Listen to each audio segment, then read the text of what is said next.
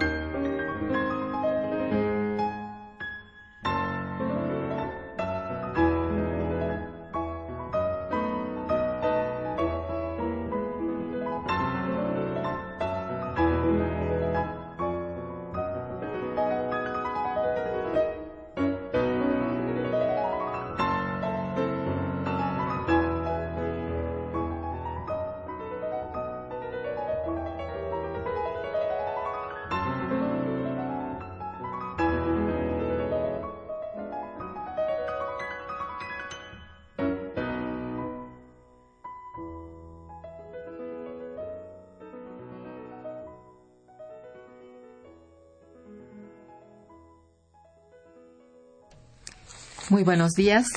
Bienvenidos a Momento Económico, coproducción del Instituto de Investigaciones Económicas y Radio Universidad. Les saluda Irma Manrique, investigadora del Instituto de Investigaciones Económicas, hoy jueves 25 de septiembre de 2014. El tema que abordaremos el día de hoy es impacto de las reformas estructurales en el desarrollo urbano y regional de México. Para ello contamos con la valiosa presencia del doctor José Gasca Zamora, así como del doctor José Luis Rangel Díaz. Bienvenidos ambos al programa. Buenos días. Buenos días. Buen día, gracias.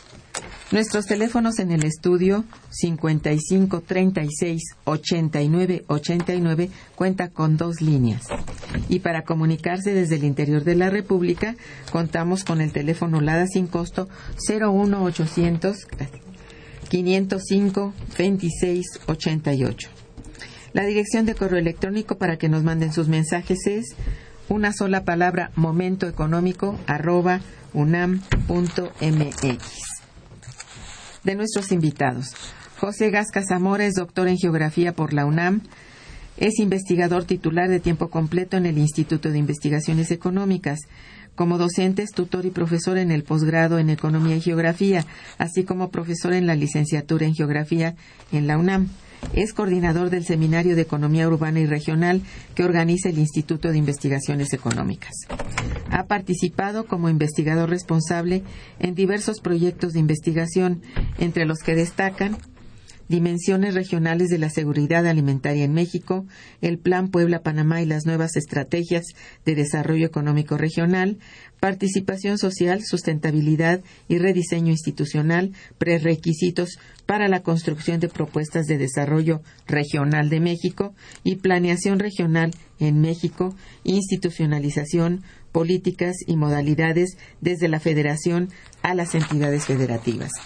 Es miembro del Sistema Nacional de Investigadores, Premio Maestro Jesús Silva Herzog, versión interna del Instituto de Investigaciones Económicas, Medalla Alfonso Caso, de, también de la UNAM, y obtuvo la distinción Universidad Nacional para Jóvenes Académicos en el año 2000.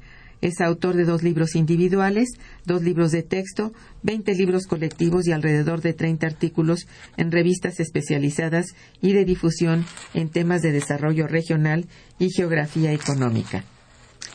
El doctor José Luis Rangel Díaz es investigador del Instituto de Investigaciones Económicas, especialista en economía de la educación y el desarrollo. Actualmente estudia los mercados laborales profesionales. Muy bien. Del 30 de septiembre al 2 de octubre de 2014 tendrá lugar en nuestro Instituto de Investigaciones Económicas el vigésimo cuarto Seminario de Economía Urbana y Regional, que en esta ocasión tiene como tema central justamente el que anunciamos como tema del programa, implicaciones de las reformas estructurales en el desarrollo urbano y regional. Este importante seminario es coordinado por el doctor José Gasca Zamora, quien nos acompaña, para hablarnos tanto del seminario como de su temática, aprovechando el contexto temático. Contamos también con la presencia del doctor, José Luis Rangel para abordar el tema del posible incremento al salario mínimo. Dicho lo anterior, comienzo por preguntarle a Pepe Gasca ¿Cuál es el objetivo en este vigésimo cuarto seminario de economía urbana y regional? Eh, que nos hables de la estructura de este seminario y cuáles son los grandes temas a tratar dentro de él. Sí, bueno, eh, muchas gracias por la invitación. Este, básicamente quisimos aprovechar el contexto de reformas estructurales que se dieron en el país, que se han dado en el país en los últimos años. Eh, recordar que a, dos años, digamos, de, esta administración, el gobierno federal, eh, se han impulsado una serie de transformaciones que yo creo que marcan un parteaguas en el, en el país histórico por eh, la profundidad de, los, de las reformas eh, que se han aprobado en los últimos años y porque toca temas muy sensibles y muy importantes desde la perspectiva económica y social. ¿no? Tenemos ocho, perdón, once reformas eh, importantes que se han aprobado en los últimos 24 meses, que van desde la laboral, la educativa, la hacendaria, la de telecomunicaciones, este, y obviamente el tema de la reforma energética, eh, que tiene una serie de implicaciones. Entonces nos pareció una oportunidad muy importante, pues justamente para situar eh, un poco la discusión en el seminario de del impacto que tienen las reformas, no todas, quizás algunas de manera muy específica, en las condiciones del desarrollo urbano y regional del país. Sabemos que, por ejemplo, la, sobre todo la reforma energética, pues va a incrementar el, el uso de, y la intensidad en la forma de explotación de recursos energéticos y eso trae diferentes consecuencias para las para las comunidades donde van a estar situados muchos de los proyectos que se piensan implementar en los próximos años, que tienen que ver no solamente con extracción de hidrocarburos, sino también de gas, incluso también con vínculos con, con la minería. Y por otra parte, algunos proyectos este, también para este sexenio que se han planteado, como el Programa Nacional de Infraestructura, que van muy ligados ya a la parte operativa, a la parte de acciones concretas, y que integran todo un conjunto de acciones eh, eh, que tienen que ver con este despliegue de, infraestructuras físicas, eh, carreteras, telecomunicaciones, aeropuertos. El, recientemente he dado a conocer proyectos excelentes que es el Aeropuerto Internacional de la Ciudad de México. Sí. Y, y, bueno, y bueno, toda la parte también de, este, de nuevos proyectos este, energéticos que se están dando en el país y que va a tener este eh, impactos y consecuencias muy concretas sobre determinadas regiones, ¿no? Y esto también va, va unido a un proceso que tiene que ver con las formas de, de ocupación del territorio a través de los proyectos de, vivienda. En los últimos años hemos tenido una serie de programas muy desastrosos en términos de vivienda, porque se han construido una gran cantidad de proyectos inmobiliarios, pero sin ninguna eh, marco de, planeación y de ordenamiento real, ¿no? al grado que, como sabemos recientemente, el INEGI dio mm, a conocer un dato de que existe en el país cerca de 5 millones de viviendas abandonadas, ¿no? lo que quiere decir que hubo mucha producción inmobiliaria en los sexenios anteriores.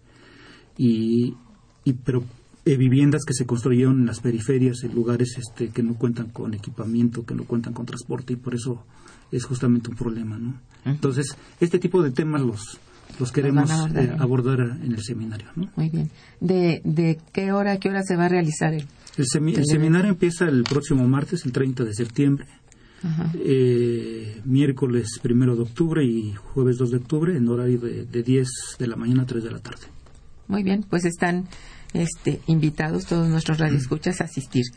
Eh, por supuesto, en el marco de estas reformas estructurales impulsadas por el actual gobierno, este, hay eh, algunas estrategias ya trazadas para el desarrollo urbano y regional. No sé si específicamente en el programa, en el Plan Nacional de Desarrollo, algún programa específico, la planeación nuevamente que se Sí, en el Plan Nacional de Desarrollo, como sabemos, pues este es un documento muy general, ya, pero marca algunos lineamientos, digamos, de la orientación, pero creo que hay tres aspectos que pueden resultar importantes, importante resaltar.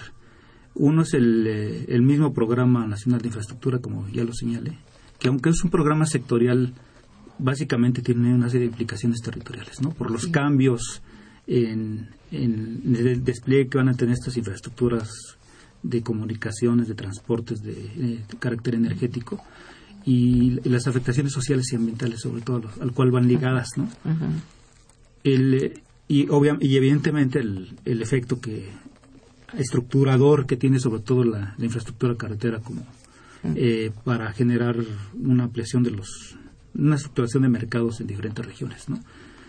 El otro es el Programa eh, Nacional de Desarrollo Urbano, que va mucho en esta, en esta lógica que yo mencionaba de tratar de corregir el desastre en el sector viviendero, sobre todo que se generó en los últimos años, a través de una, serie de propuestas más encaminadas a vincular producción de vivienda con, con esquemas de planeación más o menos racionales ¿no? en, cierto, tipo de ciudades. ¿no? Creo que este es un tema importante y el otro es el, este, una, la estrategia regional del país, que es, ya salieron los programas eh, regionales del país, ya no se habla como en años anteriores de seis o siete regiones, sino ahora solamente se maneja una perspectiva de tres regiones, el norte, centro y sur-sureste, y hacia eso también se le, se le va a apostar en términos de tratar de darle sentido a pues una serie de programas de inversión y sobre todo creo que hay una focalización, como siempre la ha habido en los últimos años, en el sur-sureste, ¿no? porque ha sido históricamente la región más, más rezagada del país, con los peores indicadores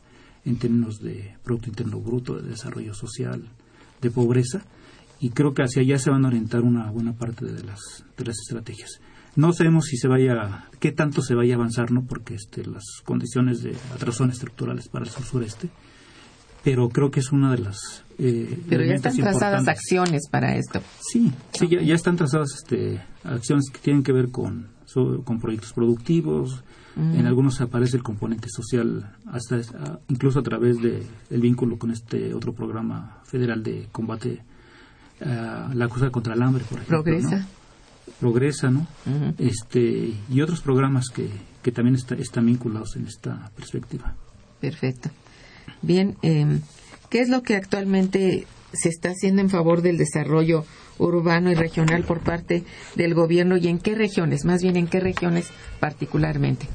En estas tres que has trazado, ¿hay ya planes para el norte, para el centro y para el sur sureste? Sí, yo, yo creo que lo que más se podría destacar aquí es la cuestión de, de infraestructura. que la, la, apuesta, una de las apuestas de los ejes fundamentales de, la presente administración, como también lo hacen las anteriores, este, tiene que ver con todo este proyecto, proceso de modernización de infraestructura carretera y la apertura a los nuevos este, negocios eh, energéticos para el sector privado. ¿no? La primera tiene que ver mucho con este, esta idea de que, o digamos, este supuesto de que en la medida que uno incrementa la conectividad de las, del territorio y de las regiones, pues el capital fluye de manera más, eh, más ágil, digamos, ¿no? Se crean mercados laborales, se facilita la movilidad de mercancía, se bajan costos de operación, ¿no? En traslado de mercancías. Y esto tiene que ver con esta perspectiva de contexto más amplia que tiene que ver con la forma en cómo se viene eh, estructurando el modelo neoliberal en el país, ¿no? Que antes no se tenía, este, digamos, estas dimensiones de de incorporación de los territorios de las comunidades a los circuitos productivos, ¿no? de una manera mucho más amplia de la que se tenía en el pasado. El otro, evidentemente, es todo el, programa de, el, proyecto de negocios energéticos que se va a desarrollar para, sobre todo para el sector privado, muchos de los cuales ya venían en marcha, ¿no? Este, incluyendo los, los el, mercado de electricidad, los, la generación de electricidad a través de los proyectos eólicos en el, en el istmo de Tehuantepec, esta apertura a, a, la, a, la, producción también de grandes yacimientos de gas en, en el norte del país es muy importante. Y obviamente toda la participación que van a tener en los nuevos procesos de exploración, de, aprovechamiento y de comercialización de hidrocarburos ¿no? por parte del sector privado ¿no? en, en, el, en, las, en las zonas donde ya se tienen detectados este yacimientos importantes ¿no? que es lo que le, que le, que le va a traer y, y, un aspecto también importante este los que tiene que ver con también con el sector manufacturero toda esta perspectiva de país que se ha dado en los últimos años y que se fortalece ahora con un país, este, eh, vamos a llamarle, bueno, no maquilador, sino toda esta idea de fortalecer nichos como la industria automotriz, por ejemplo, ¿no? y autopartes, ¿no? que se, se vienen fuertes inversiones para México sobre todo en esta zona del Bajío, ¿no? Donde tradicionalmente se ha estado centrando. Y esto, este, bueno, recientemente ya viene Audi, viene este, Mercedes-Benz, vienen varias empresas sumadas a las que ya existen y que van a estar reconfigurando nuevamente esta, esta parte del, del centro del país y el centro occidente en unas nuevas, nuevas dinámicas, incluyendo también la, la industria aeronáutica que recientemente llegó a Guanajuato. Por ejemplo, Exacto. Entonces hay una gran perspectiva en cuanto a la inversión extranjera que se está esperando llegue. Sí. Algunas de las cuales algunas firmas ya han anunciado su, su intención de, de venir hacia el país, ¿no? Esto es eh, digamos, el, el apoyo que se da por parte del gobierno, porque de parte de la inversión pública es poco, tengo entendido, lo que la inversión pública está planteando de infraestructura. Sí, de hecho, lo, eh, últimamente ha sido así, los, los, gobiernos, el gobierno federal y los estatales, le apuestan un poco a los proyectos de infraestructura, sobre todo carretera y comunicaciones. sí para la llegada, para crear condiciones, digamos, ¿no? de, atracción a la inversión extranjera en ciertos lugares.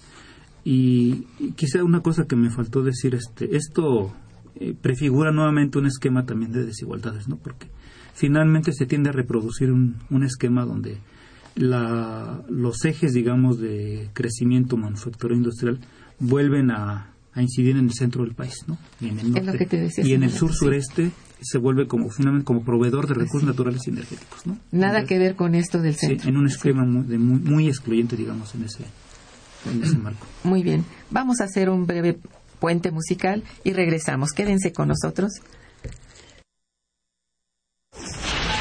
Está escuchando Momento Económico.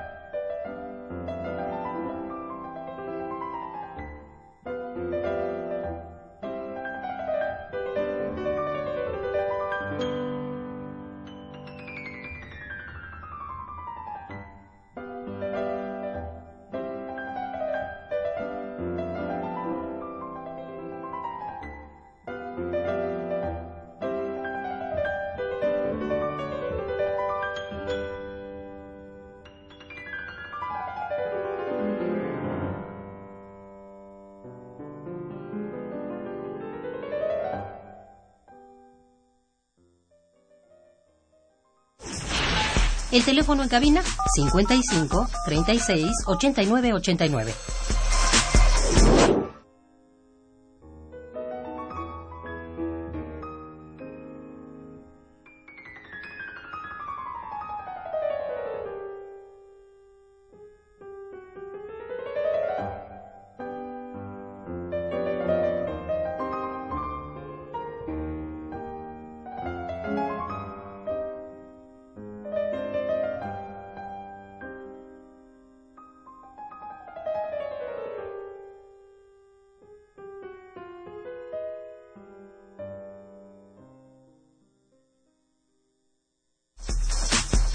Continuamos en Momento Económico.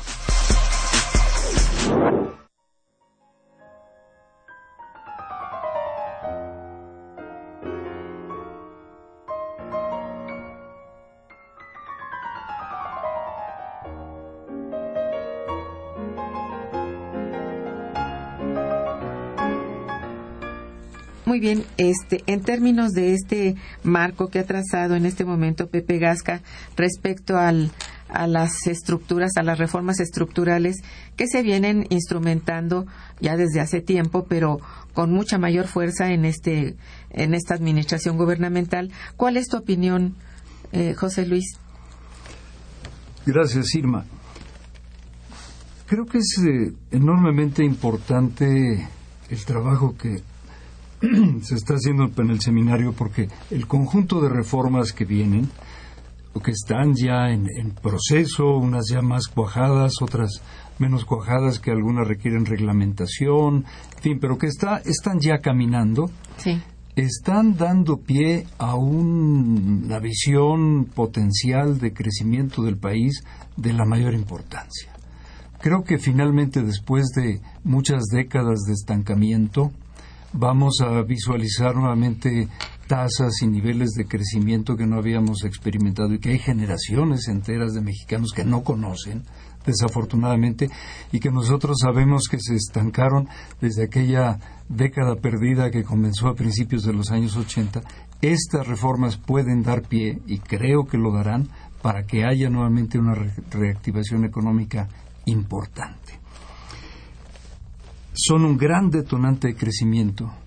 Sin embargo, en ese gran detonante puede haber, creo que, creo que hay una enorme expectativa, hay, euforia en lo que pueden significar, pero puede perderse de vista y me parece que está un poquito a un lado y nosotros como, como críticos, analistas eh, de estos procesos debemos mantener un, dedo puesto, un índice puesto sobre este asunto, es el impacto que tenga sobre la igualdad y sobre la equidad social. Creo que este es un asunto de la mayor importancia porque si el lento crecimiento que hemos tenido en las últimas décadas ha sido a costa del crecimiento de la desigualdad, nada nos asegura que este gran proyecto de crecimiento y desarrollo que vamos a tener no agudice los problemas de desigualdad.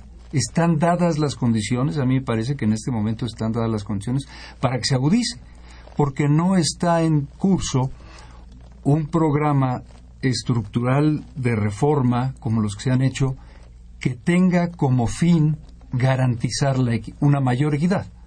Ese es un punto que me parece de la mayor importancia. Pues sí, lo Esa, Ese punto de, garantizar la mayor equidad es fundamental porque hemos tenido un proceso de retroceso de la participación del trabajo, perdón, de la participación del trabajo en el Producto Nacional de, tres décadas a la fecha, lo cual ha sido en beneficio de un crecimiento de esa misma participación de parte del capital vamos a decir, el capital del crecimiento que hemos obtenido se ha llevado la mayor tajada. Ha tenido, hemos, se ha el trabajo o los trabajadores hemos perdido la batalla contra el capital, pues porque se planteó como una condición necesaria, así se planteó y así se instrumentó para que hubiera crecimiento, asegurar crecimiento en los márgenes y en las tasas de ganancia del capital para que hubiera inversión, para que hubiera mayor movimiento y para que pudiera haber empleo. En tanto, los empleos los generan los que tienen el capital. Así, se dio. Sin embargo, en este momento eh, tenemos en el país una de las, y tú lo sabes bien, especialista en este tema, una de las participaciones fiscales más bajas en términos de producto que hay en el mundo, que no alcanza para nada. O sea, difícilmente es suficiente para poder pagar a los empleados federales y locales, estatales, municipales y a los programas que tenemos en curso, fundamentalmente el programa educativo. Pero dicen, por ejemplo, en términos de educación, que es mucho el tema en el que yo trabajo, tenemos un gasto por eh, estudiante inferior al promedio. Hay que elevarlo, hay que elevar el porcentaje del PIB destinado a la educación.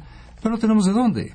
O sea, tenemos el gasto educativo más alto del mundo en términos de programa gubernamental, o sea, del dinero disponible en gobierno, tenemos el porcentaje más elevado de todos los países del mundo, lo cual quiere decir que lo que no tenemos es dinero, porque como el programa educativo no podemos recortarlo de un año al otro, entonces hay que destinarle necesariamente el recurso. Ese recurso no puede destinarse a ningún otro programa social. Entonces ocurre que tenemos una desigualdad medida en términos de un coeficiente que los economistas conocemos que se llama coeficiente Gini, que mide la desigualdad, digamos, ¿no? Es para, para decirlo en términos llanos a, a la audiencia en general, es un término que mide la desigualdad. Y eh, antes de impuestos, México se encuentra en niveles similares de desigualdad a los que tienen prácticamente todos los países europeos regularmente, Estados Unidos, Canadá. Estamos al mismo nivel. Después de impuestos, esos países disminuyen sus desigualdades a la mitad. México se queda igual, o sea, no modifica su condición, o sea, a nosotros los impuestos no nos sirven para disminuir la desigualdad, cosa que sería lo absolutamente esencial, generar proyectos y programas de esta naturaleza. Entonces, creo que una reforma fiscal falta Ah, bueno. añadir. Entonces no todas las reformas estructurales nos van a llevar. Eh, Bueno, ahí nos se van habría a que llevar decir. al movimiento, pero no nos van a llevar a la equidad. Entonces creo que hay, hace falta una reforma Ah, fiscal de la mayor envergadura y esa reforma fiscal creo que es, ¿por qué no está en el paquete? Porque es la más espinosa. Si no fuera la más espinosa estaría en el paquete. Porque es la, entonces, Está en el paquete. Bueno, La promesa está desde el año pasado en el paquete y los impuestos son altos, pero lo que pasa es que no Pero- se ha cumplido como es está, debido. Ahí está, Ujú. ahí está dejada, ¿no? Ahí está a un ladito, no se toca. Y entonces vienen, un, eh, por ejemplo, ah, como, como alternativas a esto, hay la propuesta que se hace desde el gobierno del Distrito Federal con muy buenas intenciones y desde mi perspectiva con una visión extraordinariamente romántica de incrementar el, salario salario mínimo. mínimo general, el salario mínimo general en el equivalente de un litro de leche diario. Ese es el, ese es el equivalente del incremento del salario mínimo general que perciben 6% de la población únicamente y con eso está, están librando una gran batalla sin oposición. O sea, realmente no existe oposición. Nadie, nadie dice nada, nadie, nadie dice no se haga esto. Los, los empresarios, los, los grandes empresarios, los capitalistas, seguramente dicen, bueno, va un litro de leche por un programa fiscal, por un paquete de impuestos creciente. O sea, no cuesta nada pagar un litro de leche adicional a las grandes empresas, ¿no? A las pequeñas lo van a padecer, pero las grandes empresas no, por el paquete fiscal.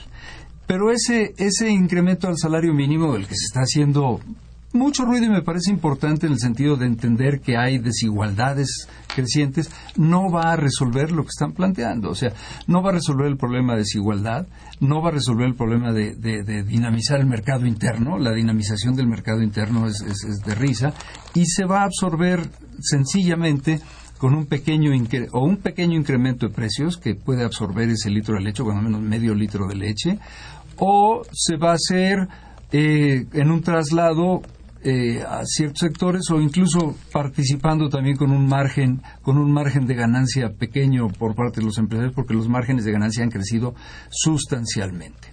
Entonces pienso que a donde hay que enfocar es a esto, ¿no? Al, al- al punto de la equidad. O sea, de qué manera, mirando eh, todo el conjunto de reformas, van a impactar al crecimiento y cómo podemos garantizar que a partir de ahí tengamos recursos suficientes para poder trabajar en algo que este país eh, tiene en deuda con su población eh, menos favorecida, con proyectos de esa naturaleza. Me parece que ese punto es, es central. Así es. Bueno, y de esas 12, porque tengo entendido que hay 12 propuestas hasta ahora que se han presentado precisamente para incrementar el salario mínimo, ¿usted piensa que son, bueno, hasta ahorita como propuestas adecuadas, así como fueron planteadas, y si funcionará para Distrito Federal y otros estados? Porque hay que ver las diferencias. Yo creo que van, o sea, van a pasar, lo que mencionaba yo. O sea, no, no, van a, no van a tener ninguna dificultad porque no hay quien se oponga. O sea, no hay oposición a esto. Hay una oposición poco ideológica. Pero no en oposición, si van a funcionar, es esto, ¿no? ¿Qué quiere decir funcionar? Funcionar, que esas propuestas funcionarán realmente como, como bien para el salario mínimo en cada una de las entidades. Porque no es lo mismo un salario mínimo para el Distrito Federal que para uno de los municipios pobres de Oaxaca o etcétera, ¿no? Si está planteado bien, me refiero al planteo es correcto para que el salario mínimo funcione como se piensa. Lo no, no es un problema de planteamiento, yo creo que es un problema de impacto. El impacto no, va, no va a ocurrir. Vamos, el impacto va a ser un impacto menor. Me parece que es un impacto menor, va a ser un impacto muy pequeño, es un impacto que rápidamente se va a absorber y tiene un problema mayúsculo, a mí me parece. El problema más grande es que está planteado como una limosna. Esto quiero decir, no, no lleva acompañado una mejor condición de aquellos a los que se le está ofreciendo el salario mínimo. Eso me parece grave. ese es el caso. Eso me parece grave. Yo creo que esto debía estar acompañado. O sea, si se va a incrementar un salario mínimo, es lo mismo incrementarlo así como se está haciendo que salir a dar bonos o salir a dar pues los tortibonos de hace un, tiempo, ¿no? Existen estas cosas o, o, bonos para compra de canasta básica, es lo mismo. Creo que el punto fundamental y un problema que nosotros eh, enfrentamos seriamente es que la, tenemos todavía una población altísima con muy escasos recursos y capacidad laboral.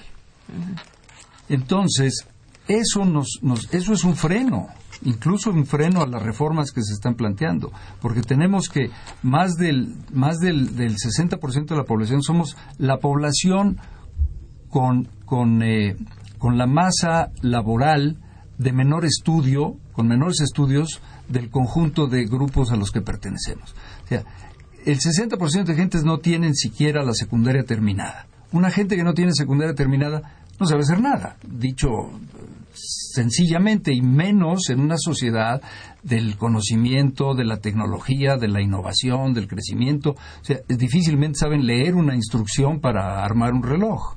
Entonces, creo que el punto del salario mínimo debía haber sido vincularlo de alguna forma con capacitación, ofrecer capacitación para que aún en caso de que hubiera absorción por un brinco inflacionario, la gente estuviera en nuevas condiciones. La, famosa, eh, eh, ¿cómo se llama esto del pescador, no? La fábula. La fábula del pescador. Creo que, creo que un, un, salario mínimo sin más es dar, dar peces, ¿no? Y un salario mínimo con otra cosa es enseñar a la gente a pescar que eso esté asociado a una creciente capacitación de la gente, a una vinculación con las empresas, cosa que no existe para capacitar a las gentes in situ, para poder mantener un vínculo educativo, cosa que no tenemos. nuestro sistema educativo y nuestro sistema laboral están desvinculados. Salimos al mercado a tratar de encontrar a ver por dónde están los vínculos y creo que debiera haber un proceso de vinculación mucho más estrecho. Estos son proyectos más, más complejos, de una mucho mayor complejidad que luchar simplemente por incrementar un litro de leche el salario mínimo. Eso es cierto. Entonces, realmente la preocupación ahora y de muchos analistas es que, lejos de que propicie realmente igualdad o mejora en el nivel de vida de la gente, lo que va a procurar es seguramente un, un, un este, pues, un punto más a la inflación que esto es algo que preocupa profundamente al, a, la economía, a la economía, a la política económica del país. Al país le interesa tener estabilidad de precios y esto puede desestabilizar. Ese es uno de los puntos que algunos analistas tratan y que, bueno, no estaría por demás pensar en ello. Yo creo que no es difícil pensar ahora que la inflación está y está creciendo. No está al punto como se se publica normalmente de que no pasa del 3%. Yo no sé tú qué opines, José, en, en términos de que si vemos los precios de la canasta básica, yo sé que no es un terreno que, que es de, del dominio, sobre todo ahora, de, de los temas del, del seminario, pero sí es un tema que ustedes tratan respecto a que si hay un incremento en los precios de la canasta básica, esto va a afectar muy profundamente. Y esto yo creo que lo vienen ya manejando las autoridades, de ahí que el salario mínimo parezca la, la tabla de salvación. En realidad, el precio en que se han incrementado algunos de los productos de la canasta, como es la carne, ya sea la carne más humilde, digamos, de la res o la, no sé, las patitas del pollo, todo ha subido, pero de manera sustancial. Si uno asiste a los mercados, toda la verdura, la carne, todo es, ha subido mucho de precio y es de canasta básica. En la canasta básica no está el filete, pero sí está el retazo con hueso, por decirlo. Y el retazo con hueso está ya inalcanzable para buena parte de la población. ¿Tú qué opinas de esto? Sí, bueno, como se ha presentado en los últimos años y tiene que ver incluso con un contexto internacional de un aumento de, este, de materias primas y de productos básicos, ¿no? Y recordar que ha habido, en, por lo menos en los últimos dos años, incrementos este, coyunturales muy importantes de productos, ¿no? Que se van a la estratosfera y que eso tiene implicaciones sobre, este, obviamente, sobre la canasta básica incluyendo no solamente la parte de alimentos, sino recientemente tuvimos los aumentos en, el metro, por ejemplo, en el sitio federal, en los transportes. que también es, eh, es un impacto muy significativo y por lo cual este siempre nos ponen este, en tela de duda este estas eh, índices de inflación que da el Banco de México contra lo que en la economía real la gente vive en el día a día. Así es. Entonces esto sí es un son, digamos, elementos importantes a considerar porque no es realmente que planteando o echando a andar reformas al por mayor, porque son 11, ¿verdad? Nada más la reforma laboral, la reforma del eh, laboral que, desde el año antepasado, desde, desde antes de este, de este gobierno, se echó a andar y dijo, se dijo que iba a crear el millón de empleos que requería este país anualmente. Se sabe perfectamente que de hace tres años a la fecha no se incrementa un millón de, empleos, cuando mucho doscientos mil, trescientos mil empleos. Y esto es francamente, este, bueno, desalentador para la mayoría de las personas. No sé tú qué opinas, José Rangel. Sí, quiero dar un ejemplo de la importancia de una reforma de estas para el proceso distributivo en esas condiciones si nosotros quisiéramos en la Ciudad de México, donde está hecha la propuesta del salario mínimo, apoyar a la clase trabajadora, vamos a decir, fundamentalmente, debiéramos hacer lo que ocurre en muchos de los países desarrollados, en las grandes ciudades del mundo, tener un sistema de transporte colectivo de calidad gratuito. Si nosotros tuviéramos un sistema de transporte colectivo de calidad. Y de calidad implica algo, y me refiero a, transporte de todos, de todos niveles, por debajo, por encima, por un lado de la tierra, en fin, autobuses, micros, metros, todos este calidad. Creo que lo único de calidad que tenemos en este momento son los metrobuses y el, el, metro.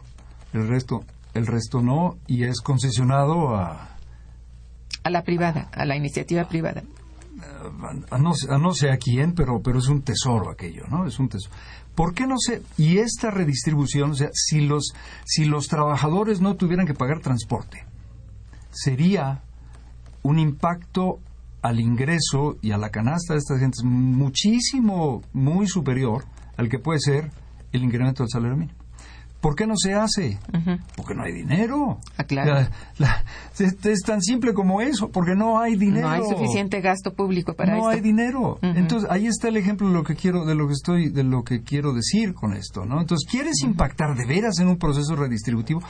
El salario mínimo va a ser va a ser una una monada política dicho de esa forma. Es una monada, estamos de acuerdo. Una monada política que va a quedar, la gente va a quedar, los que lo implementan van a quedar muy bien con eso, pero no sirve de nada. O sea, al, fin al fin de lo que se propone, que es un crecimiento de la igualdad, no tiene mayor impacto, porque además no se sabe que una buena cantidad de gentes que están percibiendo el salario mínimo no se ubican en, en los en los niveles más bajos de ingreso global. Hay gente que está en niveles altos, pero que por distintas razones, porque son estudiantes de familias, porque son esto, porque son lo otro, perciben un salario mínimo. En realidad, en las familias en las que están. Entonces, aquí lo que, lo que importa es tener una reforma que permita contar con la capacidad suficiente para que haya transporte gratuito, medicina de alto nivel gratuita, educación de alto nivel gratuito. Gratuito quiero decir que a los que no tienen no les cueste. Eso es gratuito, ¿no? Vamos, que a los que, y que, que cueste, que haya una, una forma de, de, de imposición es un subsidio al transporte. Es un subsidio a los que menos tienen, ¿no? Eh, una, una forma de tasación fiscal en donde haya progresividad hacia arriba y entonces se cuenta con ese dinero, pero no se ha podido vencer esa, en, esa, en esa guerra, ni una batalla, no se ha ganado ni una batalla, es, es una guerra, es una lucha y no se ha ganado una sola batalla. Creo que ahí está la, la, la parte más importante. Pues yo convendría contigo en eso, francamente. Y sí, realmente la, la cosa de la, de la falta de, de distribución, de buena distribución del ingreso, subyace en todo este, en toda esta problemática, ¿no? Sin embargo, bueno, habría que decir que como propuesta como una monada, como dices tú, política, pues sí, es una monada política y en eso queda y bueno, desgraciadamente no podemos cantar victoria con nada de este tipo, ¿no? Si las reformas estructurales estuvieran realmente pensadas para remover lo que lo que estorba al crecimiento y al empleo, bueno, tendríamos que pensar en que como se han planteado, como están delineadas, aún no se dice cómo se van a realizar, o sea, con qué estrategias, con qué instrumentos, para que realmente lleven a este país a lo que queremos, a un mayor crecimiento, a un mayor número de empleos, a un una especie de desarrollo económico que ahora parece que está castigada la palabra desarrollo económico, este término, y no se habla de desarrollo económico, porque si no tenemos ni crecimiento, pues difícilmente podemos pensar en un desarrollo. En fin, la participación del Estado en estos terrenos tiene que ser bien decidida y no estar esperando a que venga la inversión extranjera a resolver nuestros problemas estructurales. Eso es lo que pienso yo después de todo, ¿no?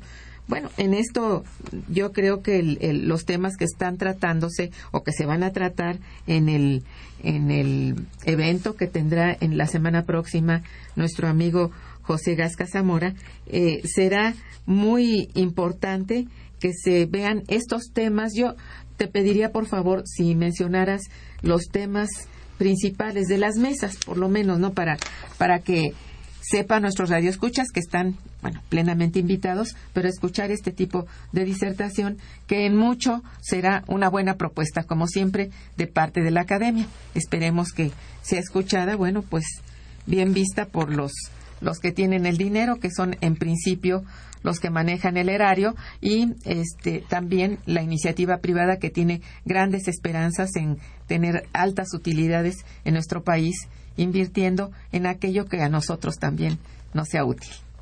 Sí, Irma, tenemos un, este, un programa poco nutrido de tres días que está estructurado en seis mesas de trabajo, ¿no? Sí. dos mesas por día.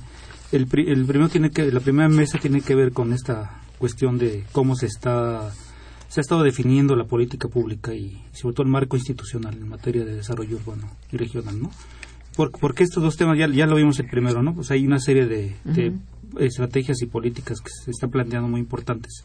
Vamos a tener la participación, de hecho, del subsecretario de SEDATU, ¿no? donde nos va a hablar el, el posicionamiento que tiene el gobierno federal en este sentido.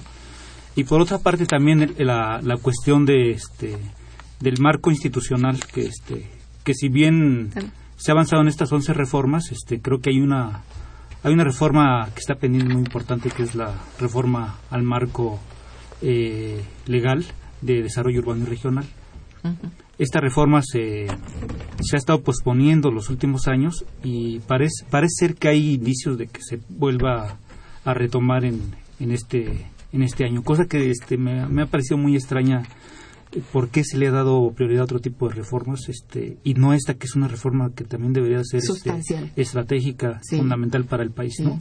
y que por diversas razones ha estado empantanado la, la discusión en el en el Congreso la segunda es el tema de este de las em, digamos las la- el posici- posicionamiento propiamente de que tiene el tema del desarrollo urbano y regional en el, en el marco de las reformas ¿no? este ahí tenemos tendríamos la, la presencia de diferentes expertos que nos van a hablar de los impactos de las de la reforma energética el tema del del Programa Nacional de Infraestructura, ¿no? En la segunda mesa.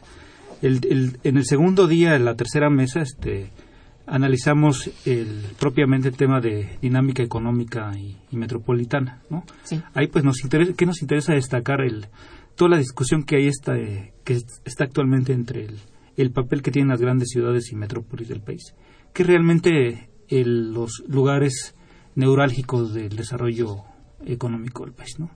Eh, tenemos actualmente un diagnóstico de 59 zonas metropolitanas, donde vive cerca del 60% de la población en el país y donde se genera el 75% del PIB, por señalar un, un dato así duro Dato- ajá, de, de lo que significa y lo que significa la concentración finalmente y, y que se va a seguir con este proceso que es este, de alguna manera eh, no sé si inevitable pero sí este ha sido muy anárquico ¿no? en los últimos años. Entonces aquí tenemos varios varios expertos que nos van a hablar sobre ese tema del desarrollo urbano y metropolitano y el, y el caso este, situado allí del, de lo que va a significar el nuevo aeropuerto internacional de la Ciudad de México Ajá. porque justamente este este proyecto este ha dado lugar también a mucho debate sobre todo por las dinámicas este va a ser el aeropuerto más grande del mundo en este momento superando ya algunos ¿Al de de, de Asia Sí. y este y entonces va a tener una serie de implicaciones sobre la economía y las dinámicas metropolitanas ¿no? y regionales ¿no?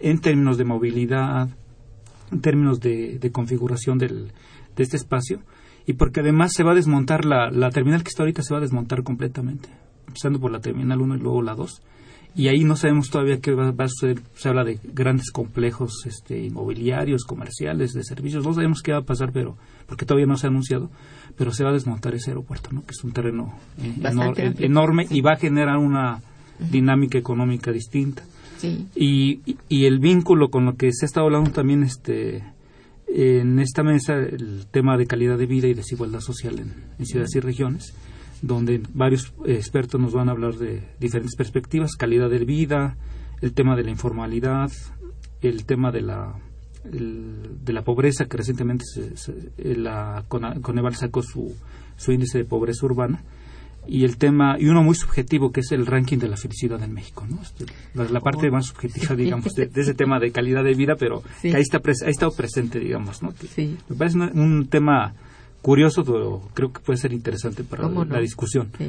y luego para cerrar tendríamos este un poco lo en la en la penúltima mesa el tema de regional no de cómo se están visualizando esas estrategias para las diferentes regiones del sur sureste el centro occidente y para culminar este pues con algunas perspectivas este de cómo se está pensando también este la tanto el tema de la política de vivienda como el tema de la eh, del desarrollo regional no este viene un representante también de ese dato que nos va a plantear esta perspectiva a la cual ellos le están apostando también porque creo que la perspectiva de esta perspectiva macroregional de norte centro y sur como que no se va a llegar a, a- lejos por muchas cuestiones no por por cuestiones de financiamiento como ya señaló por cuestiones estructurales que, que, que ha arrastrado la desigualdad regional a lo largo del tiempo. Y se está pensando bajar a, a una escala de le- que le llaman eh, regiones urbanos rurales digamos que serían eh, territorios articulados alrededor de ciudades y que serían como regiones de operación de, de- de la política hacia dónde tratar de orientar cierto tipo de iniciativas para eh, para favorecer pues condiciones sobre todo de, de equipamiento este, y de infraestructura ¿no? en este tipo de, de regiones mucho más micro digamos ¿no? es así como que el panorama general del seminario. No, pues eso está muy interesante y realmente tocan puntos neurálgicos en particular para el centro urbano más grande de este país, que es el que rodea el Distrito Federal, ¿no? O sea, el- la metrópoli, que es la región metropolitana, ¿no? Sí, sí genera muchísimos problemas que habría que resolver previo a la construcción de lo nuevo, ¿no? Eso es lo que me parece, ¿no? Pero bueno, si, Sí, como todo, si todo, está- todo proyecto tiene una serie de, y sobre todo estos de megaproyectos, una Sí. serie de implicaciones, Sí, porque no se, el, no se va a tener el problema que se tuvo en Atenco, porque son terrenos federales, pero las zonas limítrofes sí hay una serie de implicaciones, sí. sobre todo por la contaminación por ruido, ¿no? Y las medidas de compensación que yo he sabido que se van a este, implementar son realmente de risa, ¿no? Que tienen que ver con poner sellos en las ventanas en lugares como Chimalhuacán donde no, las casas no tienen techo, ¿no? Que tienen lámina. Le van a cerrar las orillas de la ventana. entonces parece de risa, ¿no? Este, En esas medidas de compensación. Y, y todo lo que tiene que ver también con este con el sistema hidráulico de esa parte de la ciudad que este que no sabemos cómo se va a resolver porque es una zona este pues es un vaso de agua donde históricamente había un lago, ¿no? Y este que técnicamente yo creo que se va a resolver, pero que este por otra parte pues va a generar una serie de transformaciones y cambios ambientales y urbanísticos alrededor de, toda esa zona. Sí, Es, es, fíjate que es interesante lo que estás diciendo y bueno, eh, no sé en la presente administración hasta dónde se alcance a cubrir todo esto que es eh, parte de las reformas, o sea, como programas, planes, todo esto que está lleno eh, realmente el planteamiento en cada caso de, reforma. Y, y, no se ha dicho estrictamente a partir de qué momento y con cuánto, como decía José Luis Rangel. Este, aquí lo que se trata es de cuánto va a costar y quién va a poner el, el dinero, porque si va a ser el Estado, el Estado hace rato que tiene muy restringido el incremento del gasto, dado que estamos empeñados en finanzas públicas equilibradas. Y esto, bueno, no necesariamente va a ser cierto, porque tenemos detrás toda una cauda de deuda que estamos teniendo que pagar y que si la sumamos a lo que es el gasto de este país, ya viene a ser a representar no un equilibrio, sino un desequilibrio con un déficit eh, financiero bastante considerable. Por más de que se trate de tapar al sol con un dedo, pues esto no va a ocurrir. Vamos a hacer una breve pausa musical y regresamos. Está escuchando Momento Económico por Radio UNAM.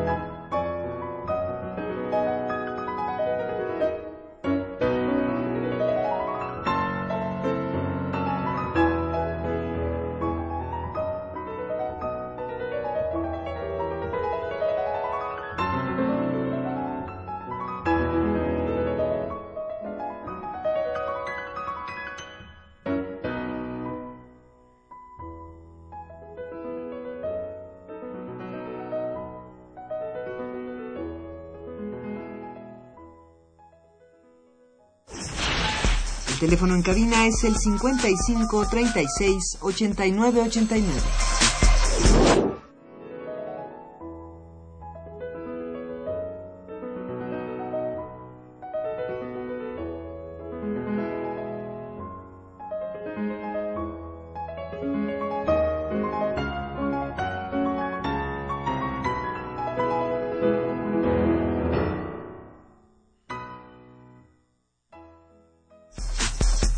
Continuamos en Momento económico. Bien, mira, Pepe, he recibido aquí algunas llamadas que me voy a permitir leer para ti, porque eh, desafortunadamente el doctor Rangel tuvo que retirarse. Em, mira, el tema Dice Gerardo Hernández, el tema del incremento al salario mínimo es solo propaganda política para ganar votos. No hay una propuesta lo suficientemente estructurada, estructurada y deberá hacerse porque es muy necesario un aumento mucho mayor al que se está proponiendo. Creo que en eso convinimos desde que estaba aquí eh, hablando de ello. Este, Rangel y tú y yo también lo corroboramos. Tiene razón. Rogelio Gómez felicita a los invitados, particularmente al doctor Gasca, y al programa. Todos los actores de la economía del país están subordinados a las leyes secundarias en favor del peso de las negociaciones de las transnacionales y del capital subordinado a ellas. La clase empresarial local intenta transferir los impuestos faltantes al mercado informal, lo cual es cierto. Dice, no existe un plan de recuperación de la planta rural de decepcionada de su extinción y lanzada a la emigración. ¿Tienes alguna? No, nada más que señalar y no lo tocamos, el, lo, que funciona, lo que está ahorita también mucho en los medios de comunicación, esta este, idea de incidir en la formalización de la población. Así es. Justamente porque, este, bueno, a lo largo del tiempo, pues este, los mecanismos, este, digamos, del sistema fiscal y del cómo se genera el empleo en este país este, no, no dan para crear empleos formales. Mucha gente pues tiene que encontrar una salida y la ha encontrado justamente en el sector informal. Cosa que ahora me resulta este, difícil pensar cómo se van a, incorporar en la formalidad, ¿no? Que es algo también. Sí, la reincorporación va a ser lo más difícil que, que se pueden imaginar, ¿no?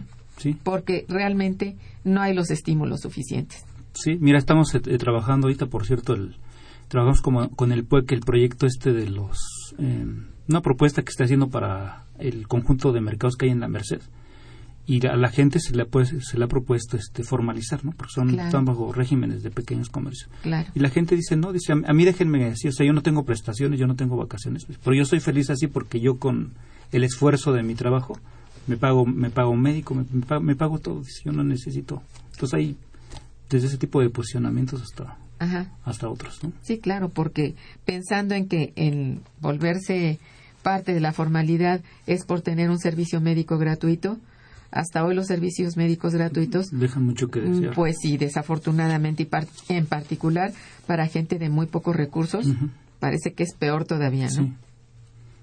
En fin, María Luisa Palacios te felicita y dice, Sí, y bueno, dice también al programa, si alguna vez se han subido al Metrobús, se darán cuenta que es un medio de transporte no de tercer mundo, sino de quinto. Sí, sí, yo también en esto difiero con José Luis Rangel, que ya Por nos acompaña. Desafortunadamente no está, pero... Pensó que era, piensa que son este transportes de primera cuando lo vemos que realmente este lo que es el metro y el metrobús, eh, yo creo que no los ha abordado en, los, eh, en las horas pico en que la mayoría de los trabajadores tienen que hacerlo, porque si lo hiciera es que no diría que es eh, un gran avance en transportes, ¿verdad?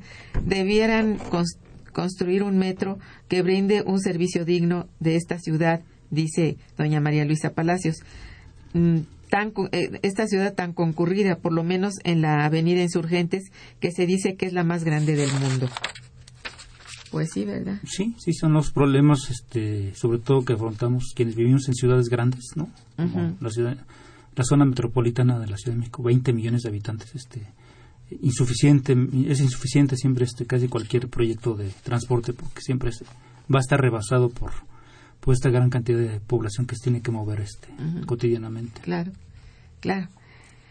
Eh, aquí también nuestro amigo Agustín Mondragón que felicita este a nuestra radio, a Radio Universidad y a nosotros al programa por tratar estos temas a fondo.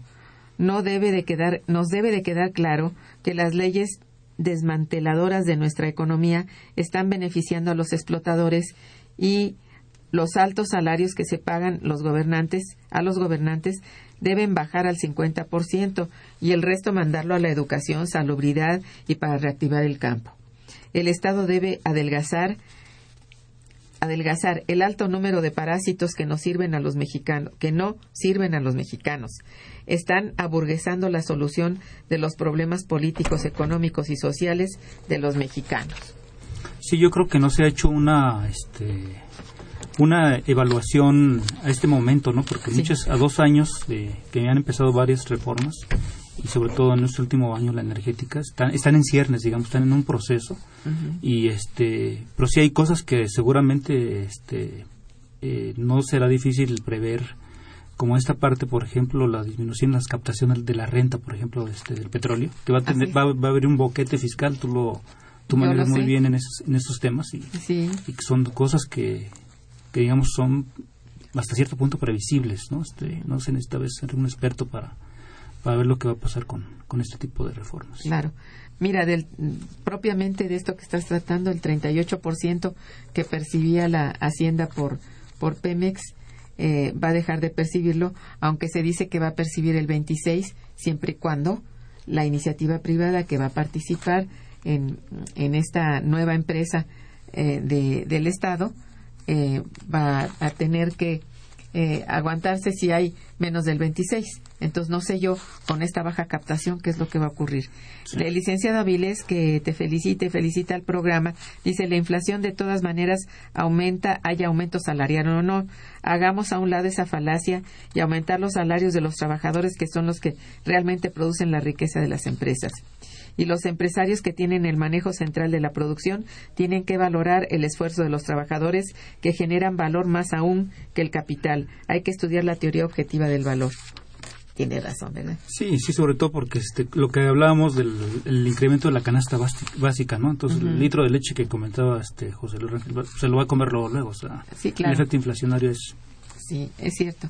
Bueno, eh, tenemos aquí muchas llamadas que desafortunadamente va a ser difícil de, responder, pero eh, piden un, un, este correo electrónico que tú puedas proporcionar. Sí, cómo no, este, el personal es jgasca con s arroba unam.mx, ahí estoy a sus órdenes para cualquier bueno, este, para información. Todo lo que quieran decirle. Fermín Horta, muchas gracias por felicitarnos a todos. Dice, felicito el tema que están tratando. Eh, Sandra Olivera dice, felicidades también. Pueden dejar los invitados un correo electrónico o un teléfono. Bueno, tienen el de... Eh, en este momento. Y, si no, la página del Instituto de Investigación. Del Instituto de Investigaciones Económicas, ahí está el directorio también de investigadores. Sí, por último, Alice, Alice Torres, que también eh, manda una felicitación. Dice, ¿qué piensas del pronunciamiento de Peña Nieto en favor de integrarse a los cascos azules? Bueno, para el próximo programa le prometemos darle respuesta con el invitado que esté, con mucho gusto. Bien, pues agradezco mucho tu presencia, José. Te deseo el mayor éxito que se pueda tener en el seminario y, te agradezco mucho tu presencia. Lo mismo agradezco la presencia de, de José Luis Rangel y a los controles técnicos a cargo de Gerardo Zurrosa, también muchas gracias. En la producción a Santiago Hernández y Araceli Martínez, la coordinación y conducción a mi cargo. Eh, les desea muchísimas eh, felicidades en este día y que descansen, bueno, y sean felices en este fin de semana. Muchas gracias.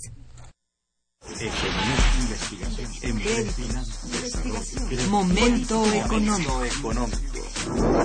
Radio UNAM y el Instituto de Investigaciones Económicas presentó Momento Económico.